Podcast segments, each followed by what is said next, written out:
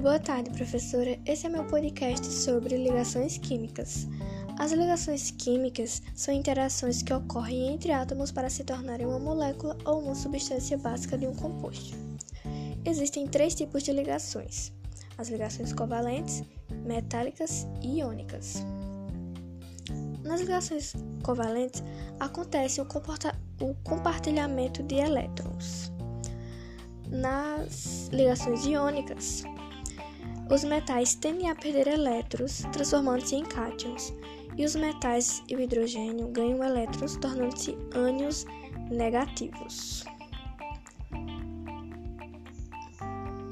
As ligações metálicas são, é um tipo de ligação que acontece entre metais que englobam os elementos da família 1A, 2A e os metais de transição.